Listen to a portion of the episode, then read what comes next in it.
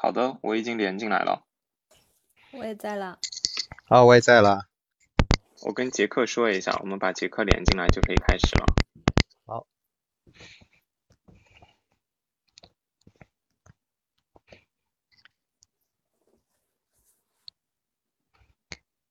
今天的主持人是贝尔吗？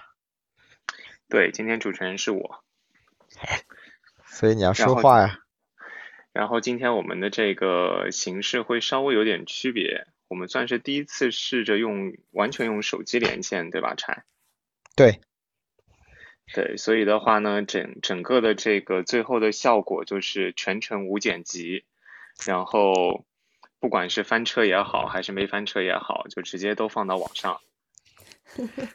所以这个连线方式也正适应回我们今天的话题，就是线上的直播是。翻车就翻车了，是没有的修补的。对，我觉得这个其实就是线上最最神奇的地方，就是基本上呢，它是一个完全 live 的一个状态，就是你把你最真实的、最现场的东西，就是毫无保留的展现出来。当然，这个毫无保留可以是有惊喜，但可能可能会出现惊吓。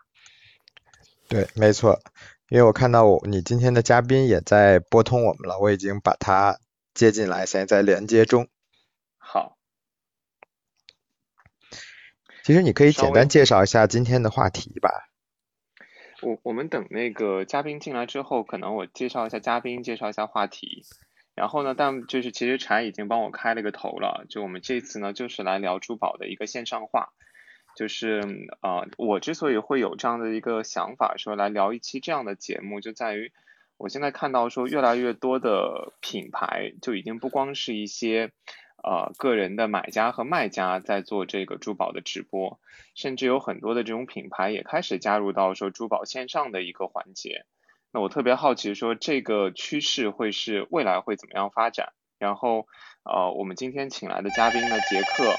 他本身也是非常有这个线上经验的这么一位嘉宾。我们我们今天是加入了特别音效吗？对，因为我在北京出差，所以是我那个房间的电话。呃，那个柴这边好像看到说杰克还没连进来，对吧？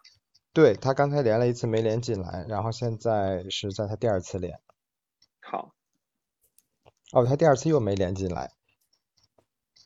哎，这是什么原因导致的？哎，你看，其实这个就是。我觉得这个叫什么？这个线上最特别可怕的地方，就我们想了这个叫什么？千千哎，hello hello，hello，哎，哎，hello，好了，那个杰克也进来了。大家晚上好，晚上好。对，那我们就正式开始。然后我这儿的话呢，稍微介绍一下我们今天的这个主题，还有我们今天聊的这个话题，以及我们嘉宾的情况。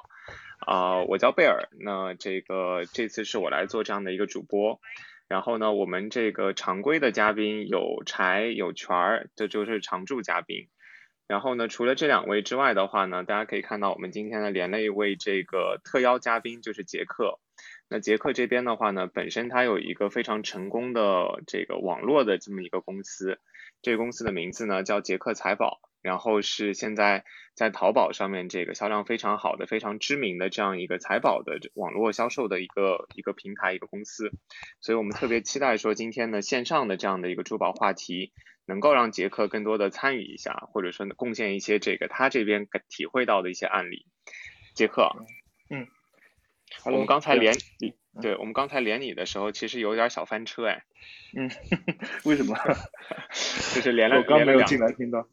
对，连了两次，然后没连进来，然后这就是我说的，说线上的这个这个情景就特别容易出现这样不可控的情况，所以我可能第一个问题想让你分享一下，说因为你们其实事实上很早就开始做珠宝的这个网络直播，那在这个过程当中有出现过翻车的情况吗？其实经常会有的，基本上每场都会有一些小状况。比如呢，哪种能能跟我们分享一下吗？怎么说呢？就是经常有一些客户有有有些客户他可能某些地方不满意，他也会在直播间里来跟你说，因为这个是一个很 open 的一个平台嘛。是。就基本上你的售后服务，基本上他有什么问题都会在这个评论区里面告诉你说，你我这这又出了什么问题。比如就像今天有一个客户，今天有个客户，他是之前我们没有给他便宜，他就一直来跟我们砍价，我们就不允许他砍价。然后他跑到另外一个直播间，又跑去跟另外一个主播告状，说是这个主播怎么怎么样太差了，然后 说不给我便宜，就是各种各样的奇葩的事情都会有。是，哎，那那所以所以像是这种情况的话，你们是现场就需要去，就是在这个直播间的主播要去解决吗？还是说你就忽略这个？因为碰到那种特别较真的，似乎也没法那么快去解决，对不对？你肯定是必须得忽略他，你不能跟着他的话题一直往下走，因为。在这个直播间里面，你才是主角，因为这个地盘是你的地盘，因为是所有的，就是你在这个直播间里面，你是意见领袖，你应该带着大家是去朝哪个话题去聊，这个是了解方向性需要主播去把控好，就是我们叫做控场嘛。OK，哎，所以你你自己做过这样的主播吗，杰克？对，因为一开始我们我们应该是两年前开始做的，做了以后，我们最早就是。我我还有另外几个，我们几个小伙伴一起做，就最早因为也没有其他主播吧，一开始也是很尴尬的，因为你也知道我不是太会在公众面前去表达太多的这样东西。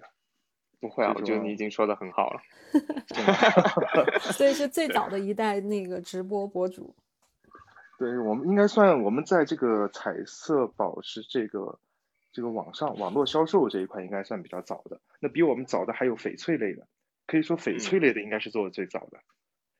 OK，哎，那杰克，我问一个这种就是怎么讲，可能大家会关心的问题，就是现在你们的这个直播经验，整整个这样做下来，哪类产品是最好卖的？你你们会有一个大致的范围吗？嗯，因为我这边等于说做的基本上所有的宝石类都有在做，那其实按整个。这个珠宝类的流量来说的话，翡翠类还是占大头。翡翠、珍珠，它的流量跟我们这个彩色宝石的量级不是一个量级的。嗯，这是一个。还有一个的话就是成品，成品的量级跟裸石的量级又不是一个量级，可能是十倍以上的量级的，十倍、二十倍。嗯，所以事实上成品的这个销量会比裸石的销量要高很多，是吗？对对对，这个是举个例子，我觉得至少应该在二十倍左右，我可能大概可以估算出来这个量级，就包括受众人群是在这这样大这个量级上。明白，哎，这个其实是我之前就是不太了解或者说没有意识到的，我以为像是这种网络的这个直播，裸石看的会更直接一点，那个销量反而会更高一点，事实上不是不是这样，对吧？对，其实是这个问题，其实是这样的啊。其实我们做着做着也慢慢也就分析出来了。那其实，在整个这个淘宝上的话，你选择在淘宝上去买裸石这样的一个人群是个什么样的人群？你可以想象一下，就像，嗯，我们平时可能去去买成衣和买布料这样的一个区别。嗯，哇，这个这个这个比喻还对，这个比喻特别到位。嗯，对对对，因为我们在淘宝上能去买裸石的。这样的人一定就是爱好者，或者说是这个同行，甚至说一些嗯准备想往这块去研究的人。而这块人的话，人群的话，他会嗯越研究越买越深入，研究的越多，甚至说是比价能力越强。那这这一块人群的话，基本上是很小众的，因为就像说买材料的这个人群和你买衣服的人群差太多了。大部分人群可能我进到店里面来。就是有消费能力的这些这些客户的话，一般都是直接买成品的，他不会太多去想说是我要去研究款式，呃，研究什么工艺，然后裸石是什么样裸石，它品质怎么样，很少的。嗯，明白。哎，那这个我我稍微问一下那个全儿和柴，就是你们两个之前有在网上购买这个裸石珠宝的这样的一个经历吗？我没有。我裸石我也没有。我我觉得其实刚刚杰克讲的那个，就是因为裸石的话，很可能就算他是同行，对对这个领域可能有兴趣，他可能也是先上来看，有可能会买一点点，但是买着买着，因为他是想往这个行业深入的话，他可能就转成线下了。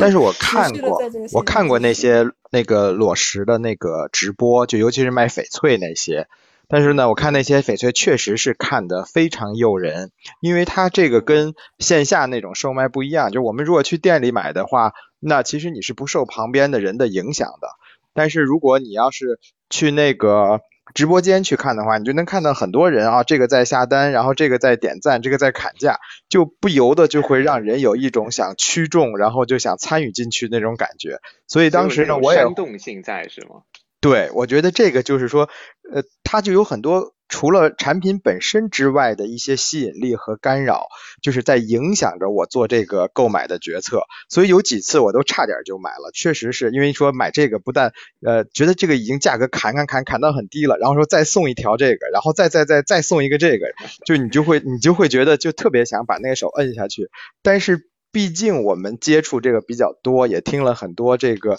业内的朋友都在说啊，比如说它的光线会有一些调整啊，比如说它可能有些托在里面呀，所以当时那个理性就会冒出来说不要点不要点，看看就可以了。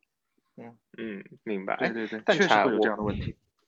呃，我不好意思，我我我我刚才其实听了柴的这个这个介绍，就是说你你介绍那个直播间里的状态，这个是不是有点像那种电视直销？嗯，你可以这样理解吧。我觉得，我觉得跟跟以前的电视直接有一些像的地方，就在于其实主持人在不断的在这个呃，就在介绍他产品的同时，有很多有语音的、有影像的，就是这种大量的、密集的这种信息的这种推送。但是还有一点不一样就是。在直播间，电视直销你的那个，他只是说啊，现在有哪个哪个电话号码下单了，哪个哪个电话号码下单了。但是现在的这个呃网络的直播间，它是可以互动的，它可以那个直接可以跟主持人在对话，在留言，然后再再抢，然后再再发言。就像刚才这个杰克说的，可能还在砍价，可能还有在吐槽，就这个可能比电视直销的这个互动性更强，就看起来那个场面更加热烈。OK，对，这最主要的就是互动。哎，所以杰克，比如说刚才像柴提到的，就是他看的这样的一个直播，他会不由自主的这个心动。就是你们有总结一些套路吗？就是有哪些套路是能够激发起这个这个观众的热度的？其实怎么说呢？这个套路的话，对于我们来说没有太多的什么套路了。但是在你可以看到这个在各种直播间里面的套路太多了，对不对？尤其是咱们翡翠这一块的，比如呢，能能分能分享一两个吗？这个其实咱们在各种平台上也有见过各种各样的视频，对吧？就是砍价类的，嗯，对吧？这砍价类的基本上呃都是都请演演员比较多一些嘛，对不对？那其实就是在烘托一个气氛出来，因为大家其实很多宝石是什么？就是像珠宝这块大家不懂，大家都是买一个气氛，买了以后可能就是那一就是刚刚你们说到的那个氛围一出来，他们就会跟风。可能在跟风当中，里面还有一大很有很多就是，嗯，因因为比如说抠数字嘛，比如说代表是要买，想买的一个意思，就是很多人可能混杂着一些很多托在里面，也会有，就就扣个一什么我都不懂，什么有时候扣个一，扣个二，扣个五，扣个六的，反正就是他每次会有一个扣六的吗？真的吗？有，我好像就不不同的那个，对，都会有，这个套路太多了，这个套路的话。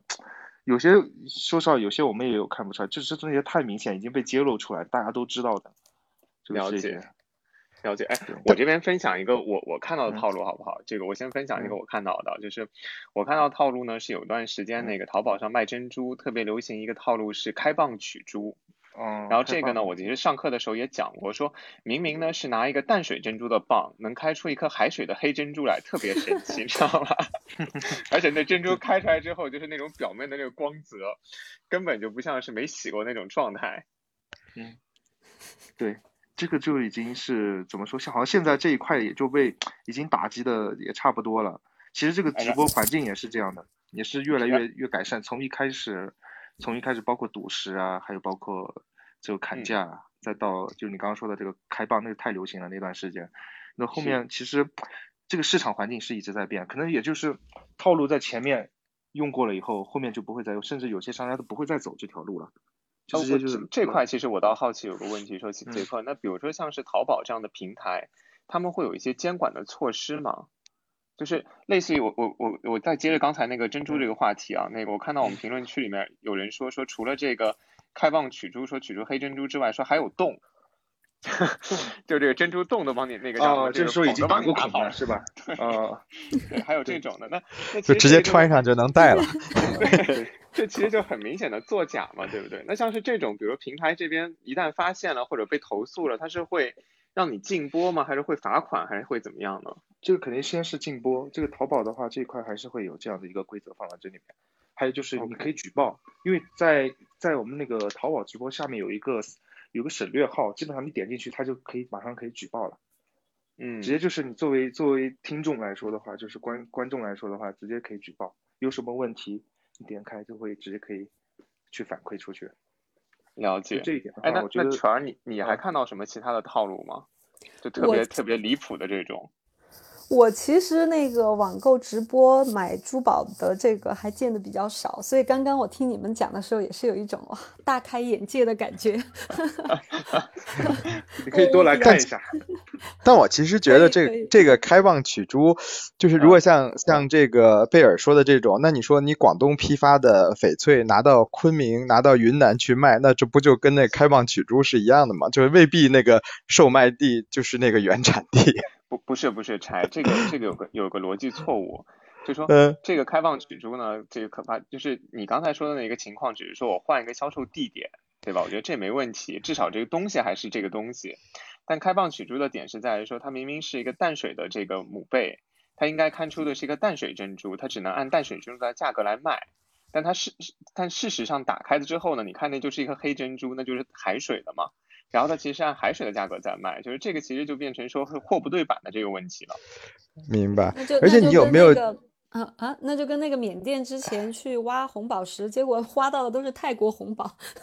就是对啊。我其实我想表达也是这个意思啊。其实你如果你把这个针把这个棒。把它这个想象成是一个地域的话，等于你这个地域开出来的东西其实是另外一个地区出产的东西，就是海里出产的东西，其实就放大来说也是有点这种感觉。对，这个这个差不多。就所以所以其实我想说的是什么呢？我想说的就是说，今天我们在直播当中，可能刚才讲的这个第一个套路就变成说，卖的这个东西不如你看到的那么好，或者说卖的这个东西可能有一些问题。对吧？这个是我觉得今天在这个就珠宝直播的过程当中可能会看到最常见出现的。对，嗯。然后另外一个，我看刚才那个谁小鹏，小鹏也在评论区里面聊，就是说这个套路是那个说这东西有多便宜，然后呢说这再不买就没了，就类似人为的制造这种急迫感。我想问一下杰克，你你们在播的时候会用这样的方式吗？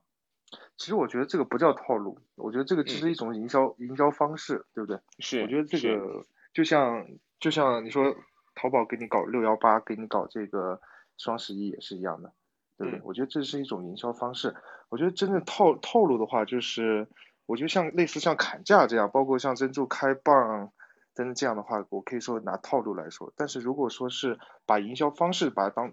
用用成说是套路的话，我觉得这个有点不恰当。OK，明白你的意思。所以，所以你觉得像是这种营销，它的一个效就是怎么讲，效果好吗？就有有哪些，比如说像是你定义为说这种营销的是效果比较好的？比如说，我觉得对我而言啊，像是刚才那种那个叫什么说只只仅此一件，对吧？这个过时不候，就对我来说还还是蛮有那个触动、打动、打动力的。其实我觉得啊，就像我们用的，其实最多的话，也就是。比如说就折扣啊、满减啊，还有就是满赠呢，我觉得这些是用的比较多的。还有一个就是比如说新品，就是刚刚说到这个最后一件，但确实宝石也就是一一一样就是一件，唯一性比较强。除非除它是这种晶石类的托帕石、水晶，可能我复制性比较强一些，对吧？嗯。但是像其他的稍微贵重一点的宝石的话，确实就是这个东西卖了以后，要找一个类似的就也不是那么好找。啊，类似的可能会会有，就是说是找个。差不多的，一模一样的也比较难找，对不对？了解。这个对，而且我觉得，确实也是，就是说这个宝石它每一颗都不一样，而且现在就大家选择在这个呃直播上买东西，其实可以及时的满足人的这个欲望，因为就是我只要呃确认了，我扣了这个一，然后我付了这个款，其实就已经证明这个东西是我的了。就等于他第第一时间可能这东西还没寄到我手上，但是已经满足了我拥有了一件独一无二的产品或者一个宝石的这样的一个购买需求了，就是及及时满足。它不像说我要货比三家，我要去那些店里，我可能要不能马上满足我。就现代人其实什么都讲究快，我觉得这个也是直直直播销售的一个就是特别有魅力的地方，就在于它一下子就可以让你。满足到你的这个拥有欲。嗯，对，这个的确因为现在包括像现在这个偏直播，为什么包括各种领导也过来做直播，还有包括这个网红也过来带货做直播？其实，嗯，现在整整体的经济不好的情况下，大家不会去购置太多高价值的东西，比如说类似房产或者说是一些投资，因为大家可能对对这一块的这个大大规模投资这一块是没有太多信心，那更多的钱可能大部分人就会去花费到消费上去，去安抚一下自己的在这个环境市场环境当中的一些内心。嗯我觉得应该是这样的，这样的一个感觉，就是大家看了这个直播嗯，都会去看了这些直播以后，大家会觉得就是 被这种情绪调动，然后去去买它，就像一个李佳琦说的这样，就是一个 Oh my God，那么多人买就开始它 买它是吗？买它，对，这这个我觉得大家就是一种宣泄，一种宣泄那种感觉会有一些。是因为我们姐妹之间，大家其实经常会聊到一点，就是每年过年的时候花钱特别多。为什么呢？因为过年的时候没事儿干，就都是因为走亲访友的，大家打麻将什么的，你要没事儿干，你也得在那儿陪着长辈什么，没事儿干嘛上网买东西。就嗯跟现在其实疫情期间大家出不了门，但是又那个无处宣泄的这个购物欲，那怎么办？就全部上网。所以我觉得哎，那，那圈儿，我我嗯再追追问一下，刚好你聊到这个话题，就那你除了就是说在珠宝这块你没有看直播买过，你有看直播直播买过什么其他东珠？宝我有买啊，我珠宝我有买，我没买过裸石。啊，OK，你有啊你有在直播上买过珠宝是吧？珠宝好像珠宝好像没有。但其实我就觉得这个问题，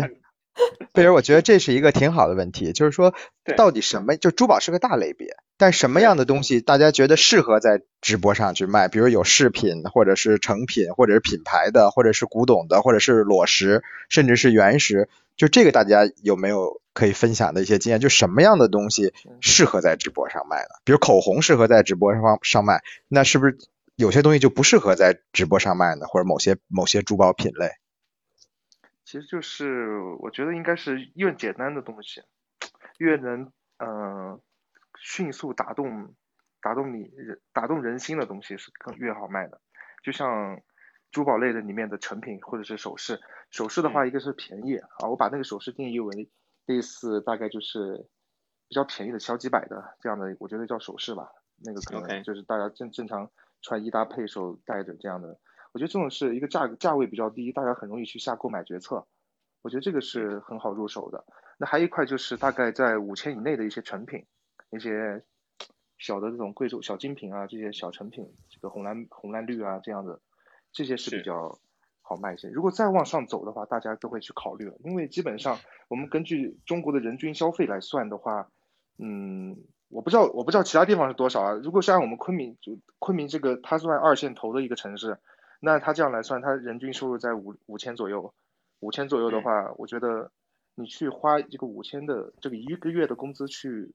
买这样的一个东西，他肯定会想很久，他不会那么快地下决策。哎，那那这儿我再追问一句啊，就那个杰克，我不知道能能不能分享，就是说你们一般来说常规的这个这个做直播的这些裸石的一个价格大概是五千以内，对不对？那你们卖过最贵的，或者说尝试过最贵的是多少钱呢？我们卖过的最贵的三十多的也有，四十多啊、我们卖过九十多的，哦，是哦，对，但是它不会通过线上去成交，因为淘宝线上成交是肯定是呃了解不好做的。了解。哦哇，这个还多的蛮蛮吃惊的。对，更多哎的这这个其实我可以再再分享一个业内比较就是应该其实大家就知道的人应该都知道的一个小故事吧，就是业内现在其实做网络的平台有一个很知名的叫钻石小鸟嘛，就在钻石这一嗯块。嗯当时呢，钻石小鸟老板其实之所以会想说做就是把钻石放到网上卖。他其实就是想试试看，说那个叫什么，网上卖的东西能卖到多贵？因为那那会儿是刚刚就中国的这个网络世界刚崛起的那个时候，他其实最早呢是想说卖地产、卖房子，但后来觉得说房子这块不太合适，于是呢就转念一想说，那我试着把钻石放到网上来卖，就参照了那个国外的那个蓝色尼罗河这个模式。所以，所以事实上就是可以看到说，呃，在这个网上网上的这个销售渠道，还是可以卖到一些价价格很高的这样的一些一些东西的。其实这一块怎么说呢？网上这一块，我觉得只是一扇窗口，只是一个流量入口，就是让你可以认识客户。就像我不知道这样这个咱咱们这个平台可以说其他平台吗？我不太清楚。可以可以啊，没问题，可以没问题。那比如说像小红书小红书一样，对吧？这小红书上面，其实大家拍这个短视频，也其实就是一个流流量入口，然后认认识认识这些客户，但是他不会在上面去成交，甚至他只是会先去不停的关注你，然后可能未来的某一天，他去觉得你可信，我觉得我应该找你买东西，他才会下手。那包括淘宝也是一样。淘宝的话，其实它就是一个窗口，就是认识客户的窗口，他不一定在上面去成交，甚至说过了很久他都不去成交，他后面才可能在未来的某一天，一年以后、两年以后，他才去转化。了解。都都哎，那我又我又有问题了，杰克，不好意思，我那个叫什么？我我我还有个好奇的点就在于说，因为其实你们很早就开始经营这个网上就是淘宝的这个销售嘛。那到现在为止，你觉得就是说，在直播上面的销售量和在这个淘宝店铺里面的销售量，这个比例大概是多少啊？嗯，我们家算是怎么说呢？因为当时是踩着这个直播的风口往上走的。以前我们最早就是属于电销，我们叫做长销嘛，就是正常的上架商品的销售。原本后面直播兴起了以后，基本上所有的精力全部都放到了这个直播上面，基本上直播占了我们百分之九十，通过直播的销售。然后后面那也是从去年开始年底开始，我们现在开始转变思路，因为，嗯，直播现在不是像以前有红利了，它只是变成一个正常的渠道，就是类似于以前像淘宝的有好货等等，这个每日好点等等这些正常的渠道去了。所以说，呃，我们要需要反过来去抓正正规的一个就是店铺本身的一个运作和这个内容运作这一块，才能才能去把这一块的。正常销售的这个量给重新抓起来，因为你直播的这一块量的话，对于我们卖卖宝石它是有局限性的，因为刚刚我们也提到过，宝石这一块它的唯一性比较强，你很难像卖口红那样，或者像卖化妆品那样打个爆款，嗯，对不对？一次我卖几万件，这个很难的。你完全你看那些卖翡翠的那些私会卖翡翠的，他们播的快一点的可能就是大概三分钟一件。对吧？三分钟一件，五分钟一件，卖那种一百多块钱、两百块钱的，那这个这样的一个速度，这样卖下去的话，其实算下来，你不可能像那种标准化的商品，一件我介绍完一件下单几十万件就下出来了，不可能是，嗯，是对不对？这边其实那个叫我们评论区里面又有一个我觉得很专业的一个一个概括，就是说直播已经变成一个私域运营嗯运营了。就是它这个流量的入口，其实不像是最早刚才杰克提到的这种红利期的时候，能够大规模引入新的这个关注者。我相信杰克应该也能感受到，就好像现在在做直播的时候，就这个观看的人数和新人进来的这个比例，其实是在，就是这个增长速度肯定是在下降的。嗯，对，现在直播的话要看是哪个平台的直播。如果你是微信直播的话，现在是属属属于私域的，但是你是淘宝直播或者是抖音直播。还有包括现在咱们小红书也有直播，这些这些平台上的话，其实它还它虽然流量小，但它还是属于公域流量。OK，除非你真的是在这个现在包括像看点直播这个小这个小程序直播，这些都是在运作你的私域流量，这些可以叫做私域的，但是它相当于是完全没有没有就是自然的外部流量过来，这些叫私域。那淘宝它毕竟还有还有这个外面的人过来。我我觉得刚刚杰克说了一个点，就是我特别认同的。其实我觉得网络销售的话，就是标准化的产品是最好做的。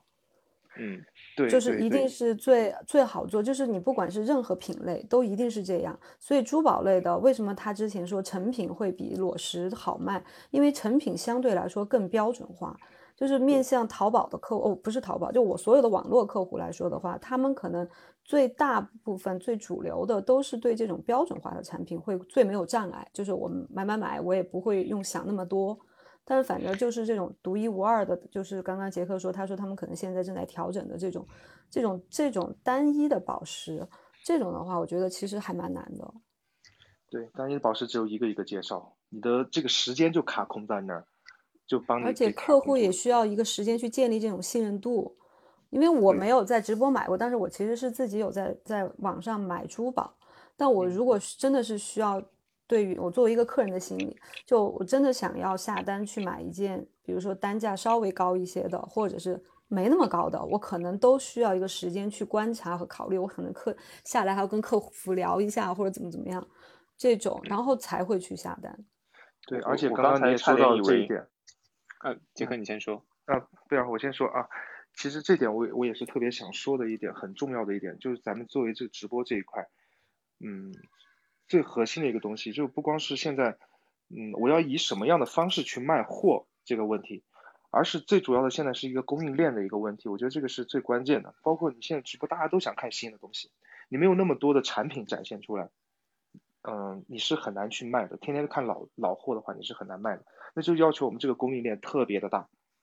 你必须会压很多货出来，这个是就是特别痛苦的。那也就是说，其实很多货慢慢慢慢来说，其其实我们看到很多就分成了，嗯，整个珠宝行业啊，就是在我们这个整个珠宝的以前的这些线下圈里面，就分成了做供应链的和做专门做营销、做直播、做销售的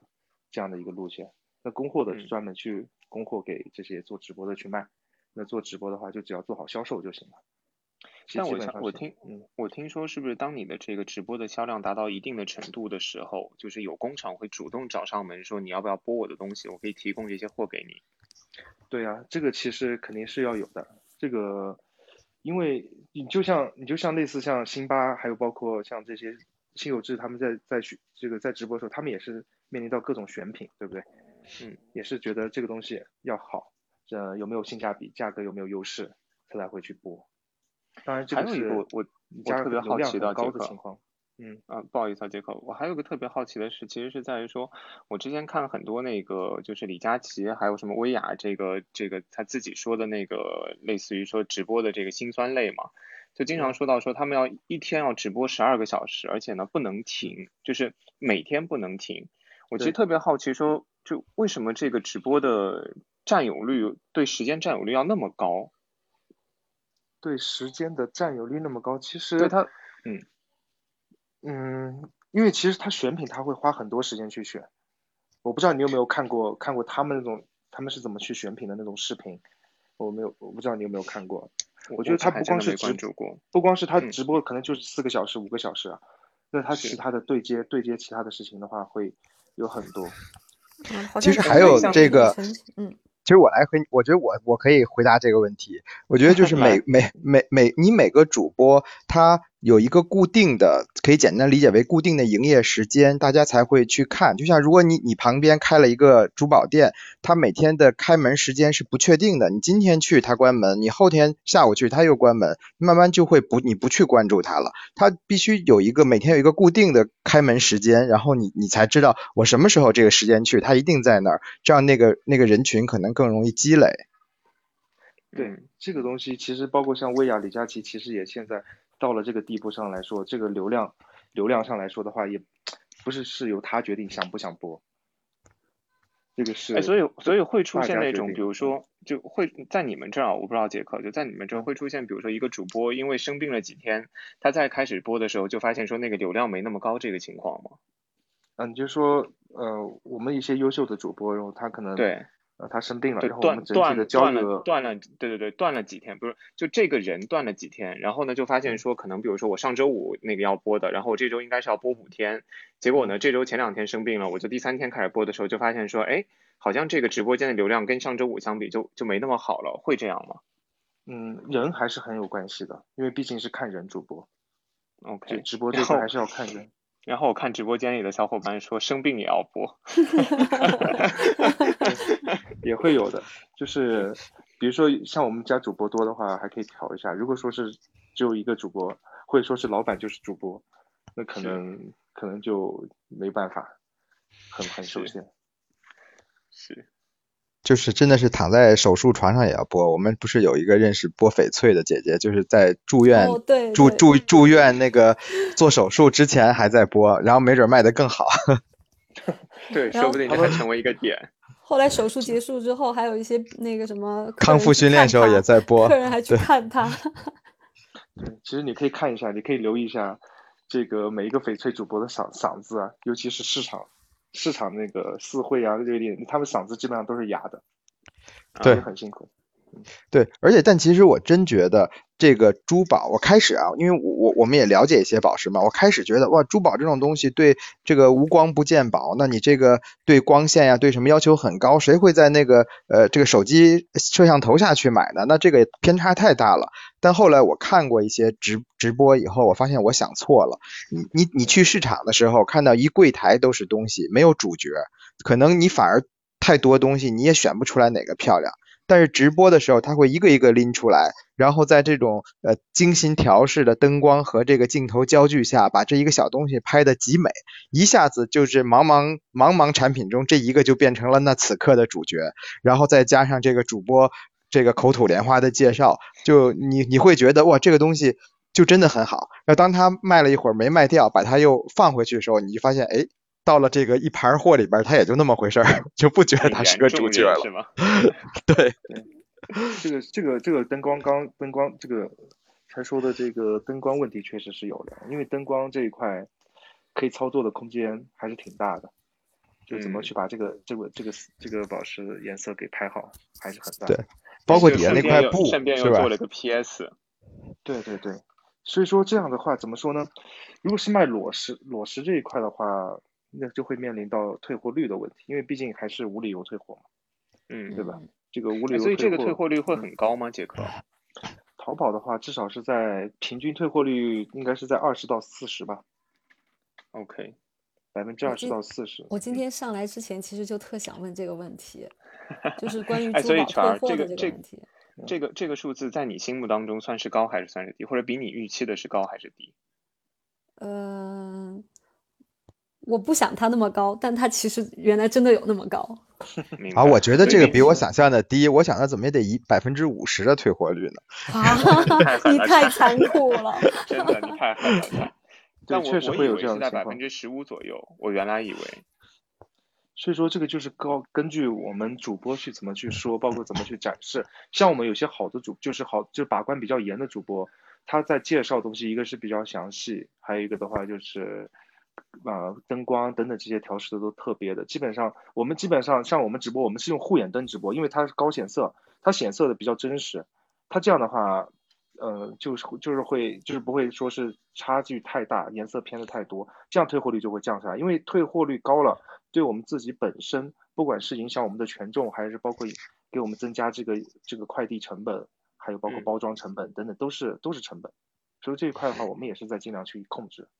也就是说，把顾客的这个预期把控好，其实还是重要的。就是你一下把它这个东西展现的太好，客户预期过高，拿到手上反而就会失望了。也不是说越离谱的这个推销就越好。对，是这样的。但是还，当然还有一种玩法，就是怎么说呢？你可以把它做的就是拍的很漂亮，这个石头展现的很好。但是虽然他不他不会去在乎客户收到以后会是什么样子，我要的是这一场直播所有人看到的效果，而去选择加我为粉丝，加我加成为我的粉丝，嗯嗯，OK，这样的一个效果，然后后面再去通过其他渠道去，或者说不通过直播去卖，比如说微信，再引到微信上去卖，或者说在线下卖，这样。哎，所以杰克，你觉得有？嗯，不好意思，这个什么，我我先问啊，那个圈儿，就所以杰克，你觉得会有人只把直播定义成为一个，就是怎么讲，一个一个 marketing 嘛，一个一个市场的这样的一个传传销，而不是就是说销售嘛？就你你能理解我的那个点吗？就变成说我这场直播卖不卖货无所谓，我就希望拍的美美的漂亮，人家觉得认可我，然后回头在我店里面就是说网店里面再买东西，会有这样的人吗？我觉得应该还是会有的。我觉得一般的，我觉得一般的珠宝不会，但是品牌就可以。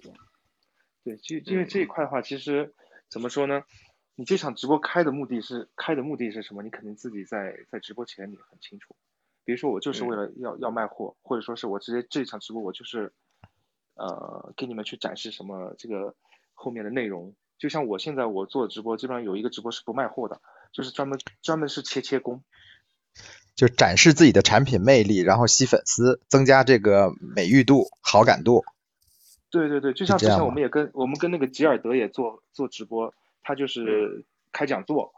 对吧？他就是他也不会是以卖货为主。那我只是通过这场直播让客户告诉呃告诉客户说，我其实我也在为这个这个做内容这一块也是做了很多事情。哎，那像是这种内容性的直播和销售性的直播，哪种直播的这个观看人数更多呢？杰克？当然是销售性的。作为淘宝来说是销售性的。OK。因为淘宝怎么来理解啊？嗯嗯，淘宝直播它跟其他直播不一样，不像抖音直播或者快手直播，你淘宝直播大家是揣着钱过来逛街的，不像你抖音直播大家是过来散步的，是过来闲游浪荡的。这这个客户来淘宝，点开淘宝肯定是有目的的。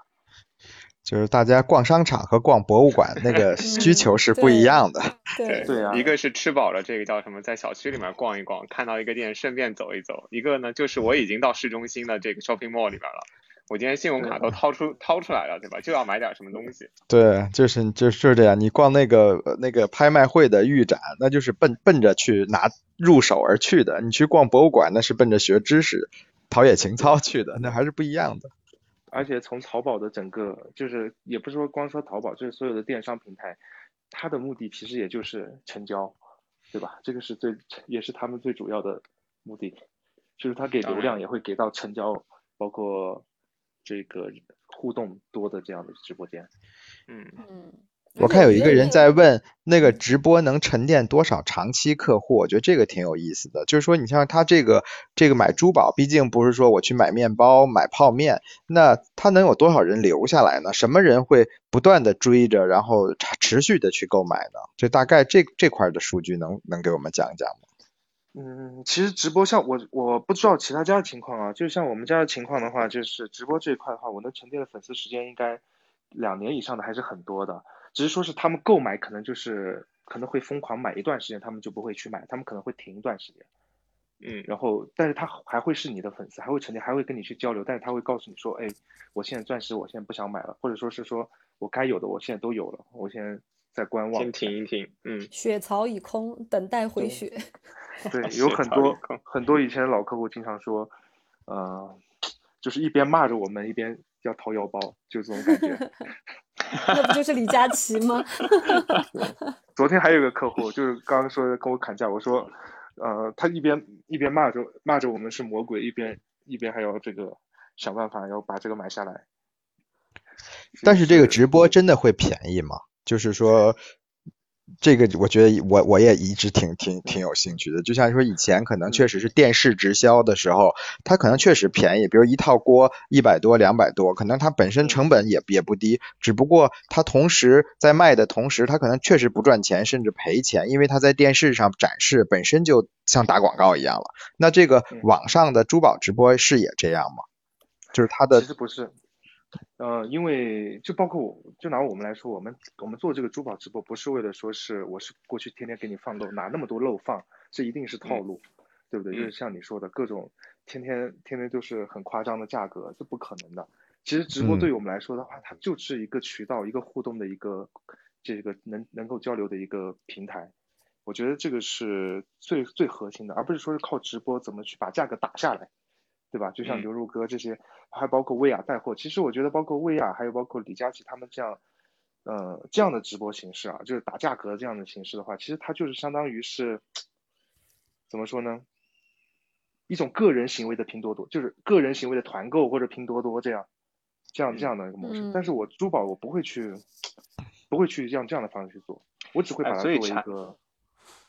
对，所以柴，你有没有发现，其实这个话题又回到说那个叫什么标准化这个事儿了？就是当我直播的这个东西是个标准化的，我就可以因为我的流量，因为我的购买力，然后上向上游去要更好的价格，对吧？让它降低这个成本。但因为珠宝这块的话，我们现在碰到都是一样一件的这个东西，所以好像似乎就是说在这块真的想要多大的折扣从直播当中获得，就直播本身似乎并没有带来这块福利。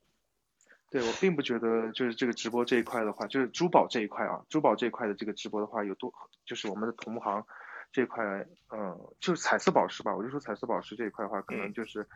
嗯，在这个价格上会有多大的让利？顶多就是告诉他可能会在直播间里面通过一些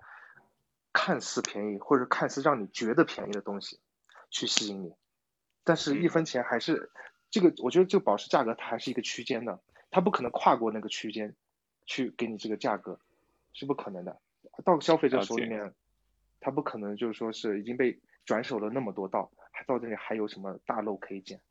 只有说是在这个区间里面的相对性价比。但是不是从这点上来讲，就是说它至少能够帮助消费者到做到一件事情，就是跳出很多的中间环节。这个肯定也会有的。嗯，因为因为它毕竟直接做了展示，然后呢又让消费者直接从就是说这个卖家到消费者之间就直接打通了这个渠道，所以可能从这点来讲，就是说对最终的这个终端用户而言，从某种角度它其实也是的确便宜了，因为不然的话它可能要跑到。一些比如说展会上面对吧，或者说是跑到一些去批发渠道上面，那其实这个这个交通的成本和各方面时间的成本的话，那这块至少就省省去了这方面的一个麻烦。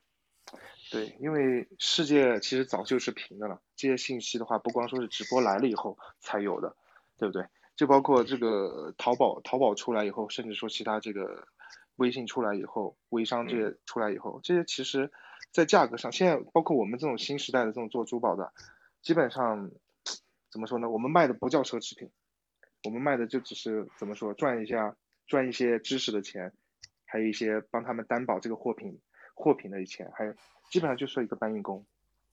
对，但是不这个也得分品类啊，比如像这些钻石啊、财宝这些，我们有国际认证的，就像刚才你们讨论的话题，它的价格其实是有一个公认的区间的。但刚才咱们就说。你卖像口红这种定呃定制产品，就比如你一百块钱口红，你再怎么样也卖不到一万块，除非你明星用过签名限量版。但你像翡翠就不一样了，你一百块钱翡翠可能卖到几千、几百、几万都有可能。那这种这岂不是就是说非定制产品，且没有一个公认的价值评估的这样的一个打分标准的情况下，在直播来说，它反而它的盈利空间其实也是蛮大的，就是甚至上不封顶的。确实。这个就是看每一个商家怎么去做了，因为我也看到很多商家去忽悠客户，就是不管是，嗯嗯，不好意思，我我又打断你了，那个对，因为我突然有有一个特别好奇的，就是那我能不能再换个角度问，就是说你会觉得说在直播间里的客户跟去零售店里消费的客户相比，他们的购买的智商更高吗？就是他们是不是会更加的倾向于说货比三家？因为我说一下我的我的这个实际情况，我的实际情况就是，当我决定说要买一个东西的时候，可能我就去店铺那个叫什么商场里面说，看这家店有那家店有两两个一比价，差不多说哪个更便宜，然后品质差不多就买了。我不会像有些人，因为我知道我有些朋友是能知道说这个东西在十个商场买，我恨不得十个商场都跑遍，然后找到说那个最就是性价比最高的，然后去那儿买。就是这个，就是我所谓的这购买智商。像我这种，就我不觉得是购买智商高的人。像我那个朋友，他可能就算。所以你会觉得说，在直播间里面的这批这个消费者，他们的这这个能力会更强吗？我觉得大部分的人应该是因为正常怎么说？像我们，我相信我们这这咱们四个啊，应该也不会有多少有哪一个会是花太多时间去一直看着直播去买东西的。嗯，我看的挺多的，就是没买。但其实我觉得，但我觉得贝尔这个说，就是你你刚刚用了个什么词？就是说他们的这个购买智商是智商对。哦，就说买东西的这个智商。对。就其实大家是不是很冲动，就就就去买了？对，我觉得其实它就不叫智商，就是你你的这个欲望的强烈。因为我身边是有那种老板朋友，那其实他没有时间逛街，然后他也没有时间去逛那种珠宝店。但可能今天就在工作压力很大的时候，然后我无心刷淘宝，刷到比如说一个卖卖卖卖珠宝的这种直播，我他因为这个东西对他来说是一个很漂亮的东西，他那个时候是不会去考虑哦，这个在批发市场里可能会便宜，哦，这个去掉这个灯可能没这么好看，在那个时候他就可以看到这是我最美的东西，看的很有兴趣的东西，而我对我来说。我我要有足够的经济能力，花一点点钱就可以把它就要下来。就因为每个人每个人的钱包的容量不一样，所以他看待这个东西，他的这个他就是他花这点钱给自己买来快乐的这种满足的这种。愉悦感也是不一样的，就像咱们比如说啊，你买一个呃几几千块钱的东西，可能像像是一些人的这个半个月的工资，那也许对于某些人来说，这可能就是就像我买一支雪糕、买一瓶可乐是一样的，但是它却又是一个呃比那些东西能给我带带来更多的新奇体验和满足感的东西，所以你可能不能完全用购买智商来说，你只能说他的这个购买欲望高不高。是吧？他他的如果他的购买欲望够高，他又有经济实力，其实我觉得这些人，嗯，他的购买购买购买能力是很高的，其实。我觉得那个叫什么直播可能不太会有，但是就是网，如果你是买那个，就是刚刚杰哥说那个叫什么长销，是不是就直接摆在货架上的那种？对，长销的这种的人，我觉得会比较容易比价，因为太简单了，往那一搜索，叭就全部出来，然后你就能看到说，哎，那大概价格是怎么样的？我觉得这种可能，但直播里面反而不会，直播不都是一种情绪吗？就。激动了，然后就下单了。是 上一个 上一个被别人抢走了，然后下一个对没抢到，下一个必须得抢下它，就是那。哎，这有点像拍卖啊！就咱们有时候去那个拍行拍卖举牌，有时候也是这样的。所以这个我跟全我们俩聊过，就通常我们买东西都是都是设一个价格，就是我先比如看到这个东西，我有个心理价位，然后我就只出这个心理价位，然后就就就听天由命吧。如果有人超过了，我就不要了。但如果我要去举牌的话，我。很容易就是大家举举举就超出了，就是冲动消费就超过了那个心理价位去买了。哎，其实这也是个话题，就是杰克，你觉得比如说像是这种直播竞价式的直播，就变成说一个小型的拍卖了嘛，对不对？这种这种方式为什么没人做，或者说相对来说为什么我没怎么看到说这种这种模式呢？其实有的，这个还是有吧，我也觉得有。OK，包括我们之前也有做过。但是效果呢？效果怎么？我们之前我们之前有做过，但是我们做的是我会给他设一个封顶价，OK，知道吗？这个因为因为因为怎么说，客户是不懂的，因为你还有很多人，他只能就是真的是因为这个情绪而在买。那他如果是买贵了，到时候找他，比如说溢价了两倍或者说更多来找你买的这个东西，你会不会觉得怎么说这个事情玩不下去？因为拍行是不能退货的，直播是可以退货的。对呀，对，所以说一般一般来说的话，就像我之前搞过的直播的话是，呃，这个这个拍卖的话，是我给他设封顶价的。如果就是相当于我告诉他，你如果是，呃，你多出来多少，呃，你可以最高的人，你就是拍到封顶价就截止了。你如果是看不到，你就是按照你最多能看到的价格去买它。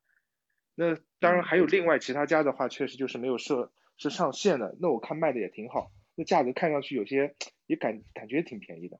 也有没没有没有那种说没有人拍，可能有人就出了个底价就把它买走了吗？然后卖家心里滴血。那肯定这里面就会有套路了，对不对？这个拍拍卖这里面 咱就不用多说了，所以说这所以说这个拍卖拍卖就没有什么意义，就做下来还不如就是老老实实做生意，对不对？哎，那杰克，我想问，就是这个直播中，如果扣完了一，我认了这个东西，但我线下又没付款，这样的情况会有发生吗？就是我我我我，那这种情况一般怎么处理啊？那会不会影响到你们的这个现场的这个销量啊，或者什么？嗯，我们其实我们在后台对每个客户，我们自己都有一个评级的，就是也叫一个信用评级吧，就说是哪些客户他经常莫名其妙会退款。还有就是，包括就是经常去抢抠，抠了以后他又不要，因为像在我们家的话，同行捣乱的也很多，有这样的情况，甚至说是还有一些直接把我们家东西买回去做实验，做完实验就退回给我们，也有很多。那那这种会拉黑吗？还是说以后就是你得先交个押金才能参与这个竞拍认购？对，这边我直接我就拉黑，我躲我我我惹不起我还躲不起嘛，我就直接 躲开他，我也我我也不会跟他再做任何交易，因为我觉得。做交易一定是双方之间的信用，我觉得是。哇，那你们的客户管理后台的客户管理也做的挺好的，就是对，好大一块事情。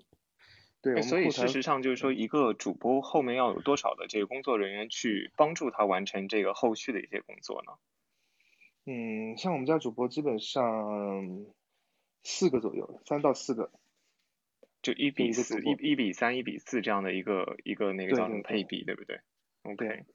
那我们这个算比较小的了，这也不说比较小，就是说是对于我们这个类目来说，只能是这样操作就算已经不错了。那像你要说那种大型的那些品牌店的这样这样的大型直播的话，那它的后面支持人员可能就是十十到二十个这样。嗯，对我看那个什么评论区里面又有人在问说，那这个捣乱的人不能注册个新号吗？可以啊，可以不停的换。现在关键一个号还可以换不同的 ID，有不同的昵称。对，所以这个我们其实防不设防防不设防，对不对？就就没甚至我们还出现过一个客户拿三个、四个 ID，然后用各种的 各种性格的话术来跟你说话。哇塞！最后被我们被我们发现了，他原来是就是怎么说呢？嗯，他的其实最后的地址都是指向一个地址，我们后面做了半年，我们才知道。OK，所以，所以我们这期主题其实应该叫做直播江湖，就真的是一个很很风血雨腥风的一个江湖，对都对，对，这里面这里面我们好像谍战片。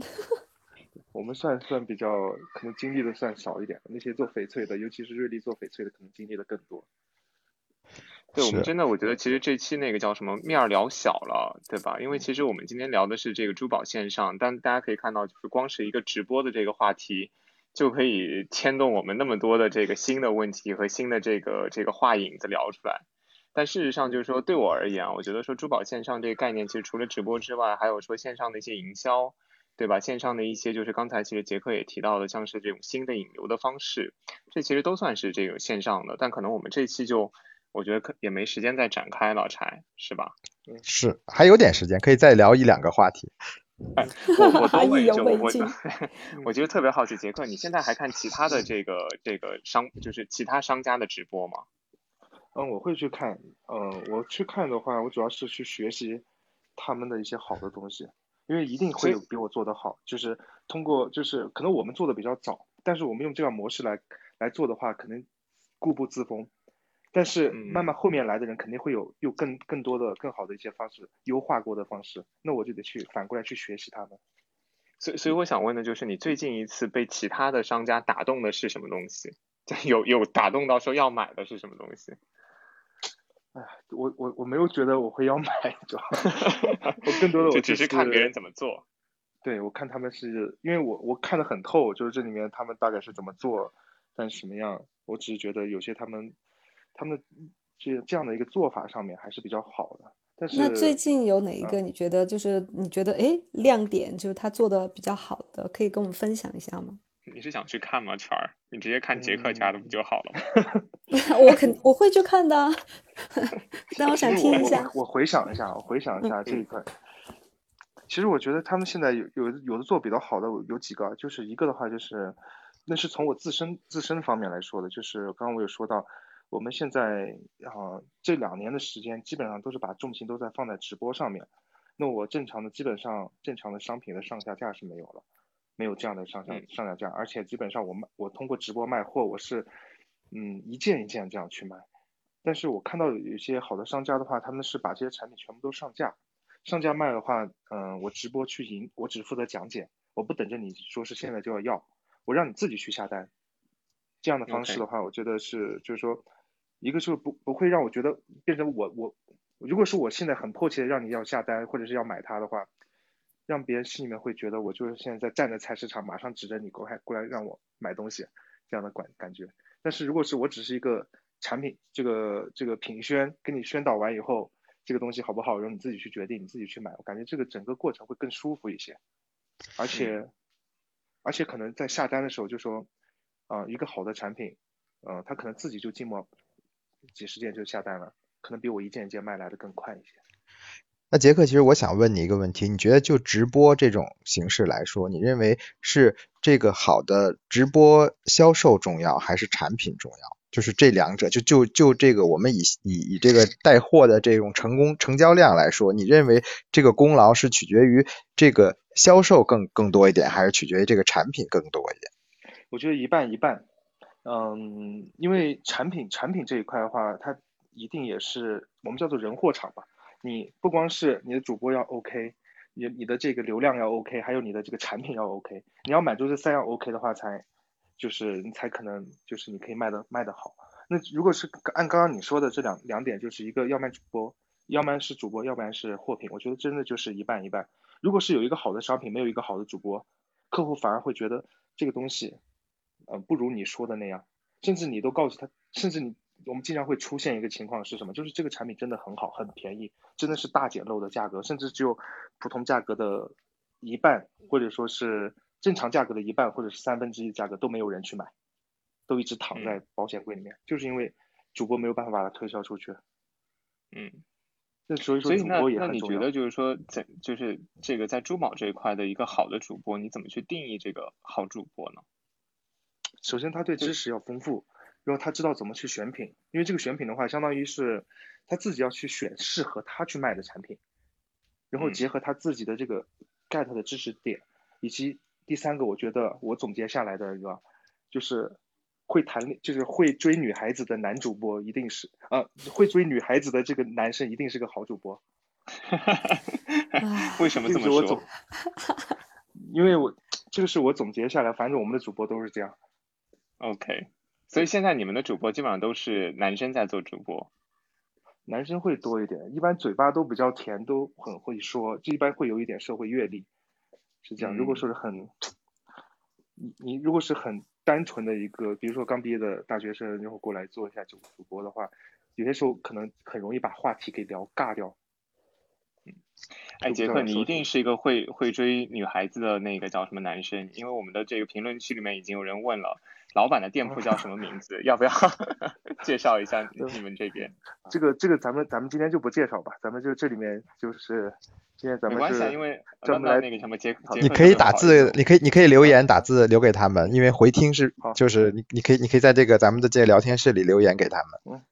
好的好的，等会儿我给你然后我我我来做一个介绍吧，因为其实那个我们嘉宾一开场的时候其实是有介绍的，回听的时候你就可以那个听得到，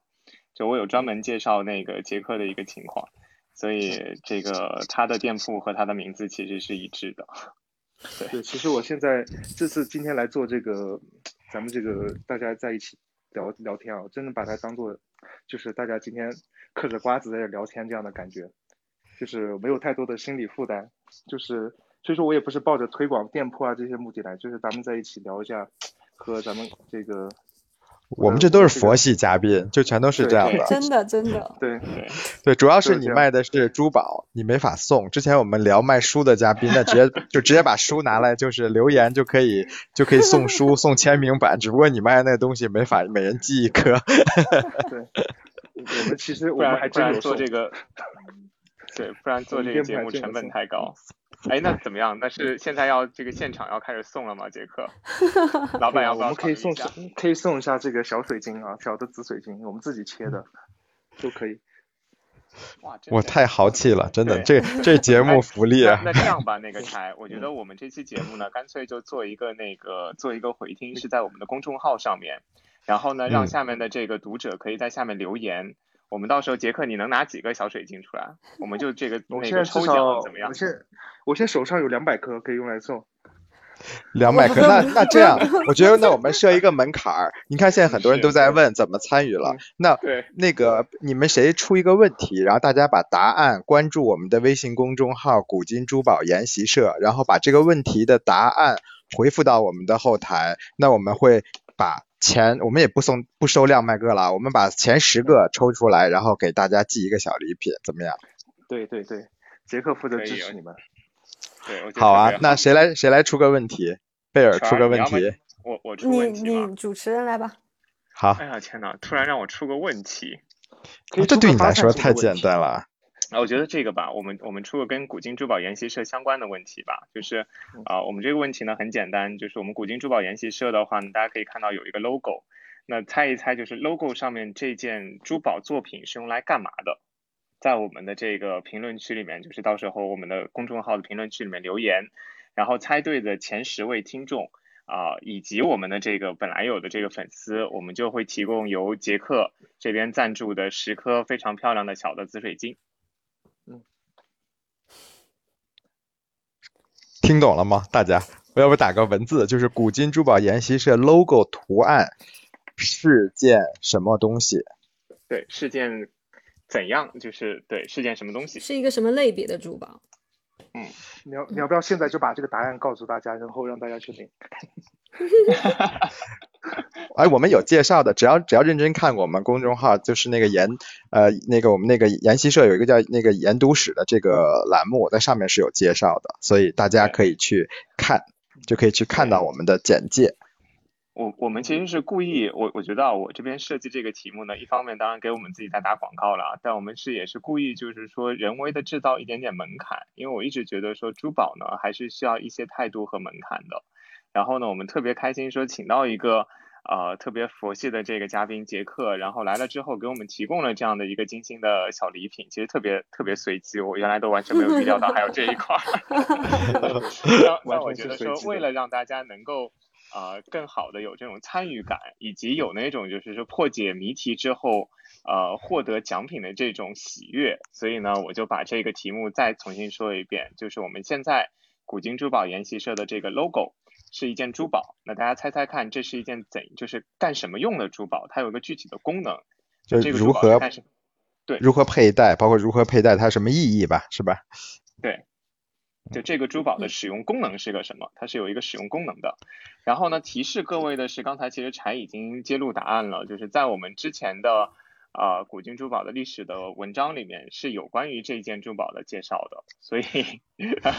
大家如果感兴趣，就是看其实看过我们文章的人都能找到，因为就只要关注微信公众号“古今珠宝研习社”，我们下面有个菜单，第一个菜单就是研读史，就能看到我们过往文章，在它这里面。很醒目的地方，你就可以找到答案了，就只能提示这么多了。所以今天的时间也到了。对，好，谢谢今天这个我们直播间里面非常给力的小伙伴们的参与，然后谢谢杰克，然后谢谢好的，还有柴，好，谢谢大家，再见。好的，再见，再见，拜拜。